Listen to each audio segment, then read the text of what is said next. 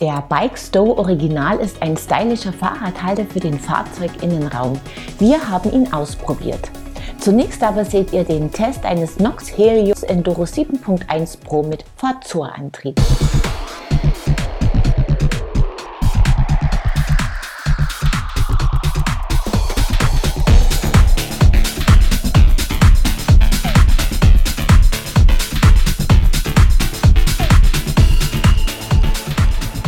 Das Helium Enduro 7.1 markiert bei Nox zusammen mit dem Helium All Mountain die Kategorie der Light EMTBs. In jeder der drei Ausstattungsvarianten nutzt es einen Fazua Ride 50 Trail Antrieb mit 58 Newtonmetern, dessen 250 Wattstunden Batterie im Unterrohr platziert ist. Bei Bedarf können Batterie und Motor entnommen werden und das Helium verwandelt sich in ein normales Mountainbike.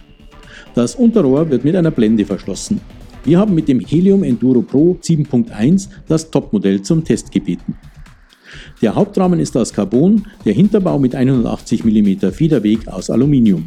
Zwei Größen stehen zur Wahl. In der getesteten Größe L liegt der Reach bei 466 mm, der Lenkwinkel bei 64,1, der Sitzwinkel bei 73,6 Grad. Die Kettenstreben sind, je nach Position der Flipchips am Ausfallende, 465 bzw. 450 mm lang, wobei die kurze Variante nur mit 27,5 Zoll Hinterrad gewählt werden kann. Wir haben das Helium als Mallet Bike in der kurzen Variante gefahren. Der Fahrer sitzt dank langem Reach und kurzem Vorbau zentral über dem Tretlager. Man treibt das NOx effektiv voran, der Fazua-Antrieb unterstützt spürbar, aber nicht extrem. Das Fahrgefühl ist in allen drei Stufen natürlich, je nach aufgebrachter Eigenleistung steigert der Motor seinen Beitrag. Wir haben meist den mittleren Modus genutzt, nur in steileren Anstiegen auf den höchsten gewechselt. Das Helium klettert freudig und zeigt keine Tendenzen, sich in steilen Passagen aufzubäumen. Der Motor schiebt gut mit, die Reifen bieten ordentlich Traktion. Auch im kurvigen Trail oder in Abfahrten bieten sie guten Halt und vermitteln Vertrauen. Unterstützt wird die sichere Handhabung des Bikes durch den angenehm geformten breiten Lenker.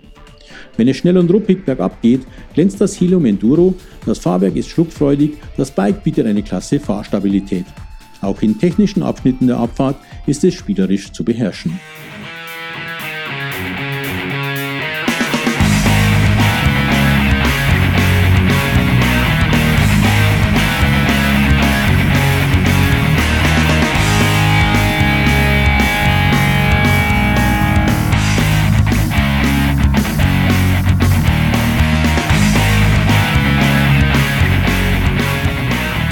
Ausstattung des getesteten Topmodells lässt keine Wünsche offen.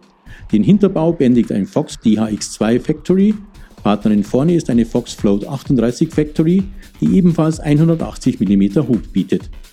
Die SRAM XO1 Eagle stellt 12 Gänge zur Wahl, verzögert wird mit souveränen Magura MT7, vorne wie hinten mit 203 mm Scheibe.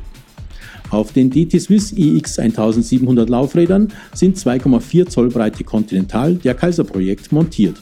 Die Fox Transfer Factory Vario-Stütze bietet großzügige 175 mm Hub, auf ihr ist ein äußerst bequemer Prologo-Sattel montiert.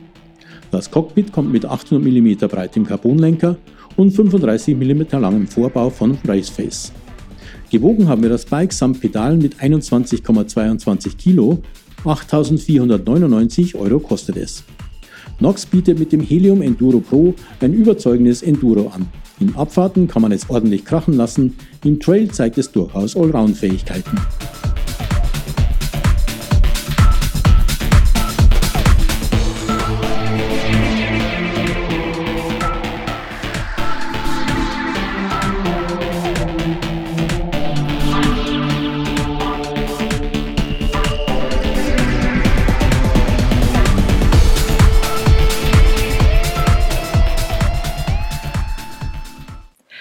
Spaß, das Nox und bietet in Abfahrten große Reserven.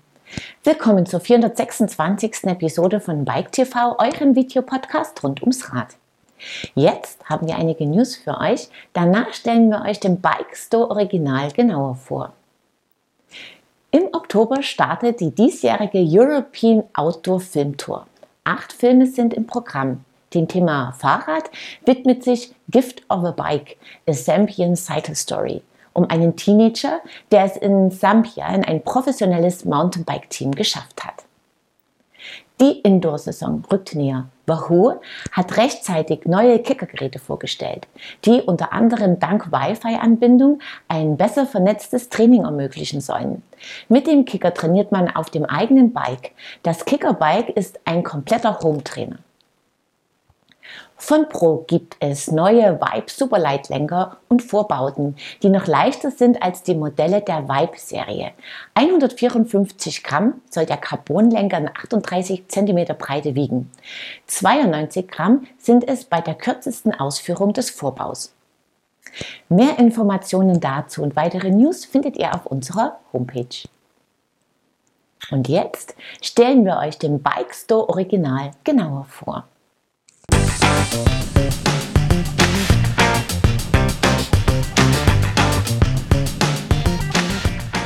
Late Designs bietet unter der Marke Bikestow stylische Fahrradständer an.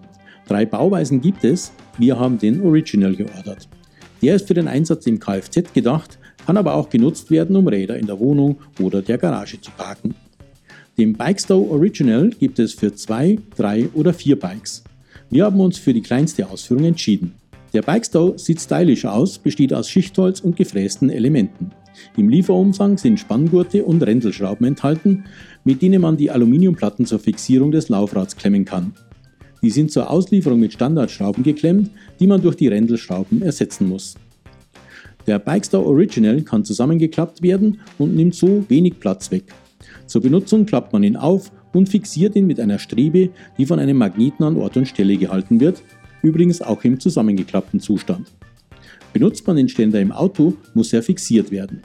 Die zugehörigen Spanngurte zieht man durch dafür vorgesehene Öffnungen. Zur Befestigung am Fahrzeug haben wir demontierbare Metallösen genutzt. Unter Umständen muss man noch einmal nachziehen, dann steht der Spikestow bombenfest im Fahrzeug. Die Räder werden in die dafür vorgesehenen Aussparungen platziert, dazu muss das Laufrad etwas angehoben werden, funktioniert auch alleine gut. Danach wird die Aluplatte von oben aufgeschoben und mit der Rändelschraube fixiert. Hält super, bei profilierten Reifen muss man darauf achten, dass der V-Ausschnitt der Platte zwischen die Profilblöcke geschoben wird. Dabei ist es egal, ob man das Vorder- oder das Hinterrad klemmt, das Bike steht immer bombenfest. Lediglich wenn Schutzbleche montiert sind, funktioniert die Klemmung meist nicht mehr richtig. Bei zwei Rädern bietet es sich an, eines mit dem Vorderrad, das andere mit dem Hinterrad zu klemmen, sodass die Lenker sich nicht in die Quere kommen. Die Aluklemmung kann in einem so weiten Bereich verschoben werden, dass Laufräder von 26 bis 29 Zoll sicher in den Griff genommen werden. Für kleinere Durchmesser gibt es Small Wheel Adapter. Voraussetzung für den Einsatz des Bikestar Original ist ein ausreichend groß dimensionierter Innenraum im Fahrzeug.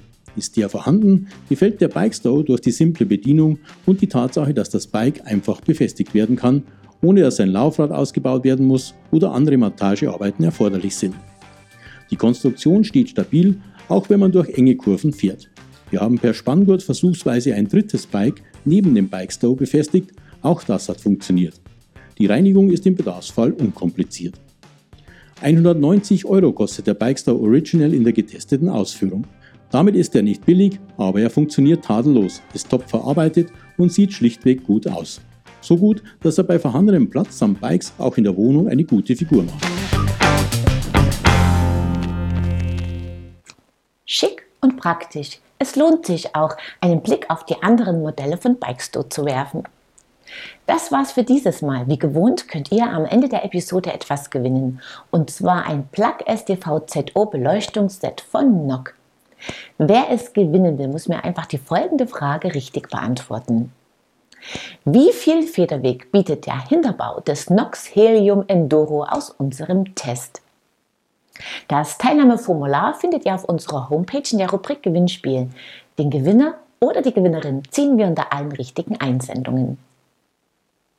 Mit der Natural Bike Soap von Schwalbe aus der letzten Episode kann Benjamin Gieser dem Schmutz an seinem Bike zu Leibe rücken. Viel Spaß damit! Wir sehen uns ab Mittwoch, den 12. Oktober wieder, unter anderem mit dem Test eines schicken Gravel Bikes von Stephens. Ich freue mich, wenn ihr wieder dabei seid. Bis dahin, ciao und auf Wiedersehen.